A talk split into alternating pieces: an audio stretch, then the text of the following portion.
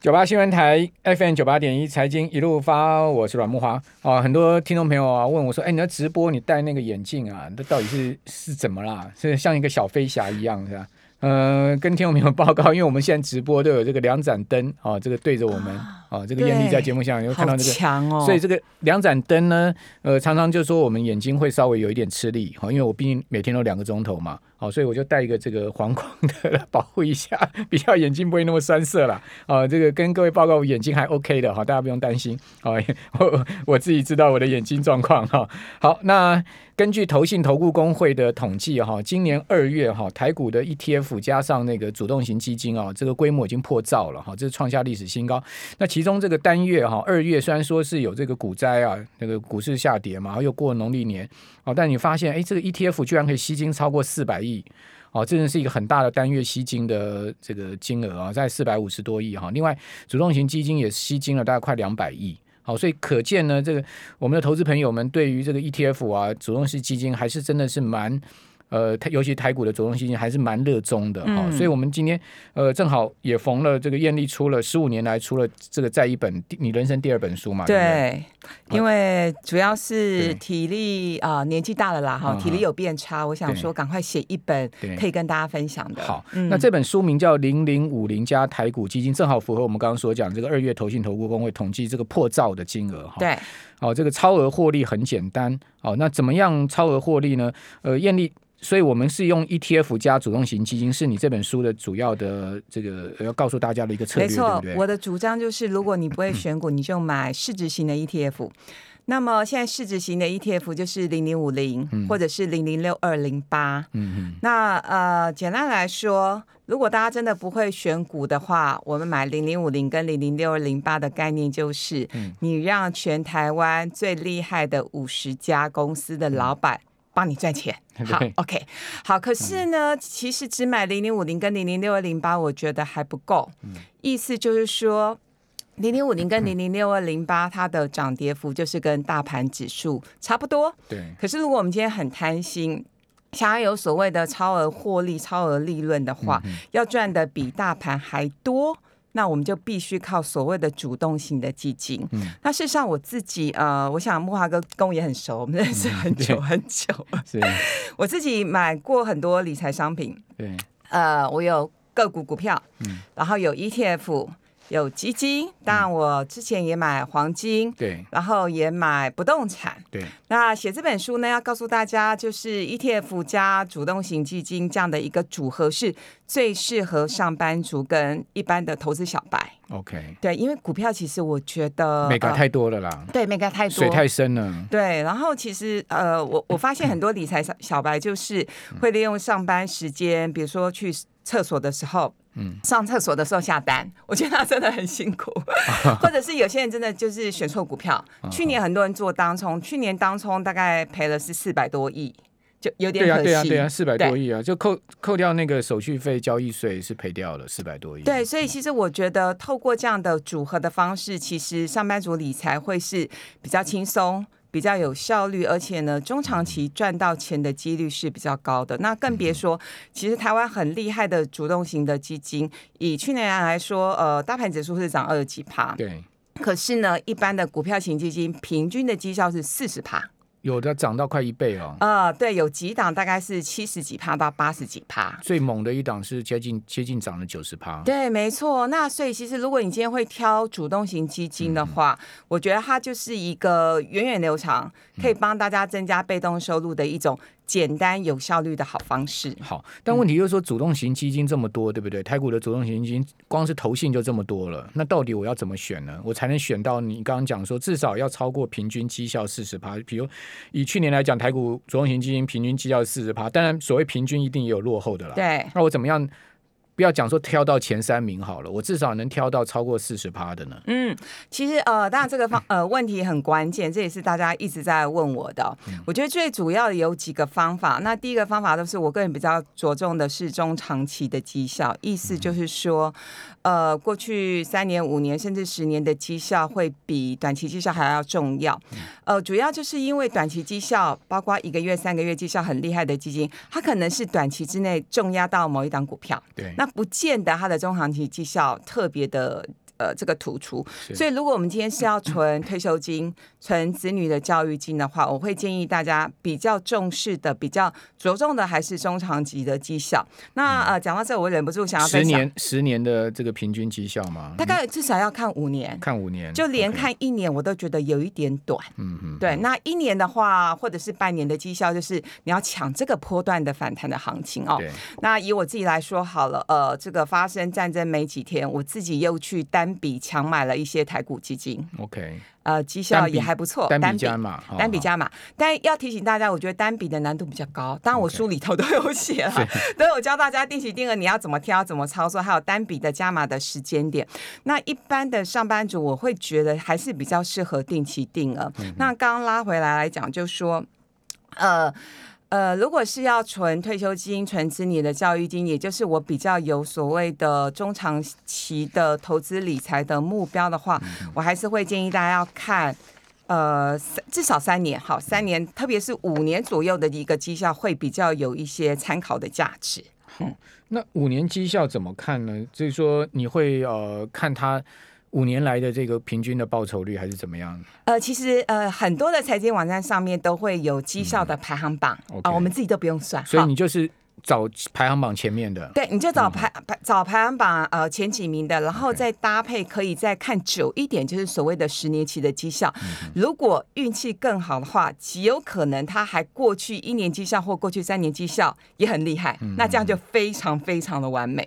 好好好，那短线所以排行榜也是你很重要一个观察。哦、呃，排行榜很重要，嗯、但其实就是呃，因为我自己买台股基金。买很久了，嗯、所以呢，我大概都不用看排行榜就知道哪一些会比较好。对，然后有另外一个更简单的逻辑跟方法也跟大家分享，嗯、因为毕竟我们今天只有半小时嘛。嗯、另外一个更简单的方法就是，呃，拜托大家去挑的是所谓的旗舰型的基金。什么叫旗舰型基金呢？规模比较大的那种。呃，规模大，嗯、品牌好，嗯、口碑好，然后。所谓旗舰型基金，大概基本上它的中长型绩效，我不敢说它一定是第一名、第二名、第三名了，好，但至少它都会超越大盘，OK，然后它甚至也会超越同类型台股基金的绩效。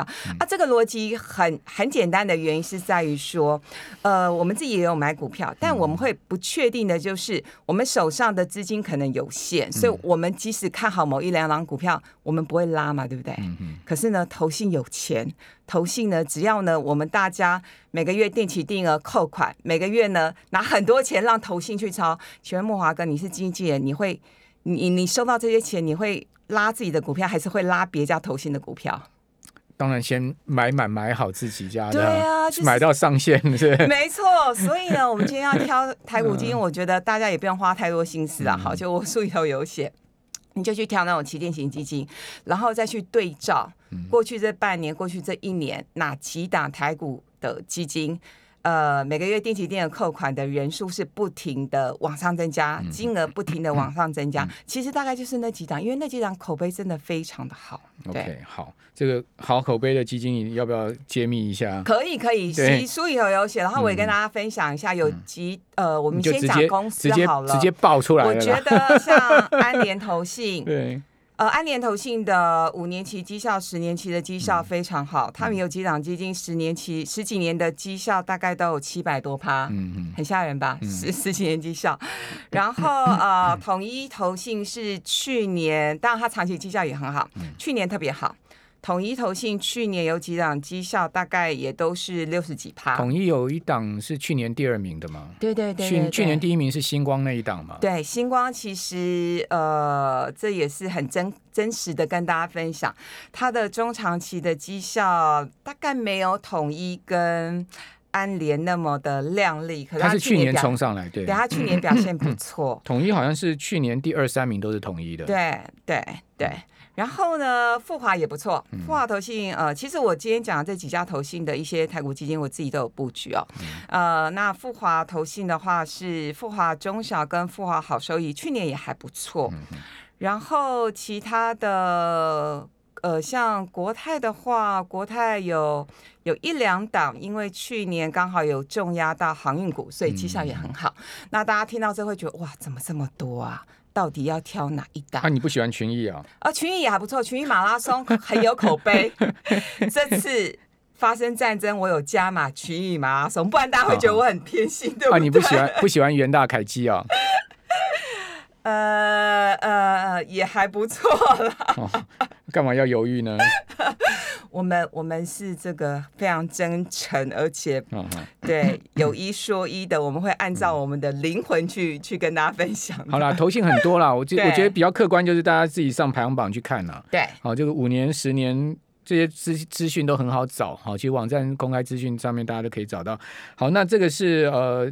主动型基金嘛，哈，但主动型基金不是年年都能打打败大盘哈，因为我知道像呃那一年猛涨台积电哈，就是二零二零年那一年，嗯，好，那一年其实主动型基金大体上很多很多其他落后大盘，因为那一年其实 ETF 的报酬率其实是非常好的，好，就是说它超过主动型基金就。呃，二这个其实蛮蛮有趣的，就是就是台积电的关系，好，因为二零二零年那一年 ETF 的整体报酬率呢，呃，压到台积电的其实都超过主动型基金，对，但是主动型又没有买台积电，所以就落后落后 ETF 也落后大盘，但去年就颠倒过来，去年就是一个选股的这个选股的年，好，这个会选股的基金呢，去年的绩效就甚至八成九成的一个报酬率，那那 ETF 因为它去年。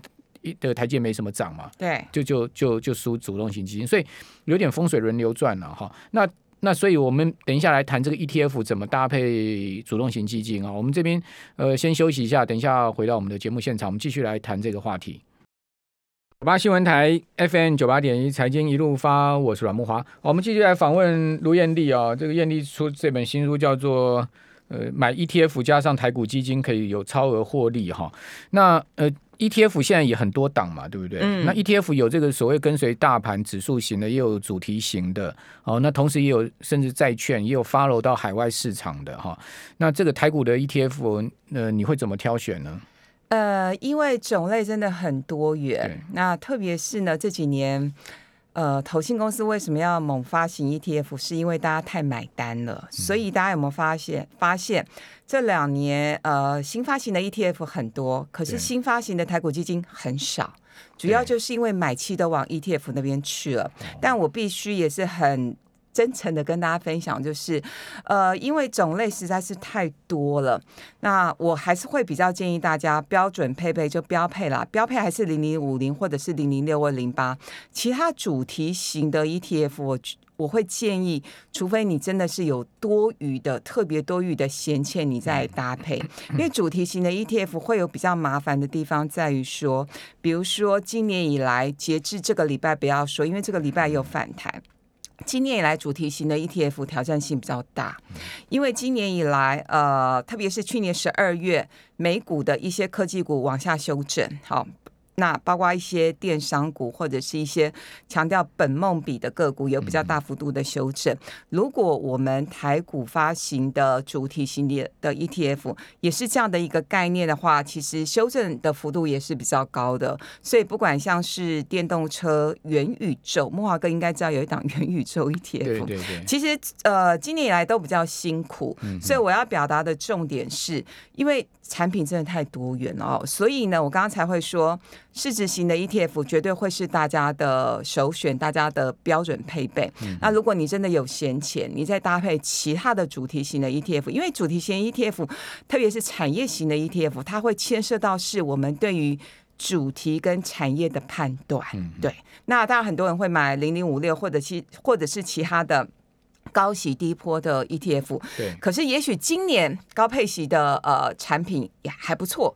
可是呢，如果明后年啊、呃，我说哪一年好，这个风水轮流转，哪一年呢？等到这些呃比较呃有所谓价差型的一些个股，或者是本本梦比的个股，它又轮涨的时候，嗯、大家就会发现这种所谓强调高息或者是呃高息低波的 ETF，它又会比较辛苦。所以它这个确实牵涉到所谓专业上面的判断。基本上这种所谓高息的，不管低坡不不低坡啊，大大体上他们的价格都差不多，就是很平稳了。对，那它其实就是赚那个配息的部分。对，没错。它其实价格不会像这个呃，你刚刚讲市值型的 ETF，他们是持续在往上升的，对不对？呃，没错，因为事实上我自己也做过统计，以零零五零跟零零五六来说的话，呃，每一年的年化，我讲的是年化，年化报酬率大概会含利息、含息哦，含配息大概会差到两帕多。嗯，那你是零零五零打败零零五六？当然，当然。嗯、那所以呢，就是所以呃，我都会跟很多的朋友分享一件事情，就是我们不用太执着所谓配息型的 ETF，、嗯、因为我记得我。去年没错，我去年这个回呃回诊，我眼睛不好嘛。我去年回诊的时候，呃，我的眼科医师的助理，然后很年轻啊，年轻小白，他就他就跟我说，他有理财，可是他不知道他这样子配置对不对。我一听他全部都是买零零五六，我就跟他说这样太可惜了。你这么年轻只买零零五六，你应该要有点企图心。我宁可你去买台股基金或者是买零零五零。结果他在我的建议之下，他买了一档这个主动型的台股基金，绩效很好，他去年赚了快四十趴。嗯。那问题就是说，有些人他就比较怕波动啊，他就比较不能忍受他那个 ETF 或股呃股呃基金的净值大幅的，那就定期定额，定期定额更适合波动大的商品。哦、我们借由所谓的定期定额微笑曲线，那木华哥很熟吧？好，呃，其实呢，有些呃，就是为什么我这次要出这本书，因为呢。这么多年来，大家问我的问题几乎都一样。好，台股已经一万五了，还可以定期定额买台股基金吗？台股已经一万七了，台股已经 一万八了，还可以买基金吗？永远都是这个问题。然后接下来的第二个问题就是，那我赚多少钱钱要跑呢？好好，那结论就是，定期定额永远都可以进场，重点在于你的停利点要怎么设？你是要设十五趴，还是要设二十趴？个人是设多少？如果是定期定额的话，我我大概会设到二十趴以上。对，那单笔就不一定了。那定那那停利的话是分批停吗？是不是？呃，停利的话，坦白说，每个人做法不太一样。我自己会是分批停。那有些人会就就是借有所谓的智能的，因为现在有很多的下单系统。对啊。你自己自己可以设定，就是一旦是超过十五趴或者是超过二十趴的停利点，时间一到就会把呃停利的钱，然后汇汇回来。那有些人就是会借由系统汇回来之后呢，再去买其他的，比如说可能是呃平衡型的基金，或者是债券型的基金等等。每个人的做法不太一样。嗯，对，嗯嗯。好，那你呃你的这个主动式的基金跟 ETF，你对于你每个月的定时定额的扣款的配置是如何？比例分配是怎么样？啊、呃，这个问题其实超好的，因为每个人的选择跟逻辑不太一样。嗯、我们刚刚在中场休息时间的时候，我们的工作人员也有提到。有定期定额中国基金嘛？哈，那我自己对于中国市场没有特别的偏好，我大部分定期定额都是买台股基金，然后还有一档全球科技型基金，还有一档全球科技型基金，其他的没有，因为呃大体上来说，我个股的个股的金额还是比基金的金额比较高。那对对，我个股买的比较多，不过呢，为什么还是会喜欢买台股基金？是因为呃。我我的状况是这样哈，那个股的话，我会挑一些我自己非常有把握，然后财报我觉得很好懂的，比如说像台积电、联发科这种，我觉得很好掌握的个股。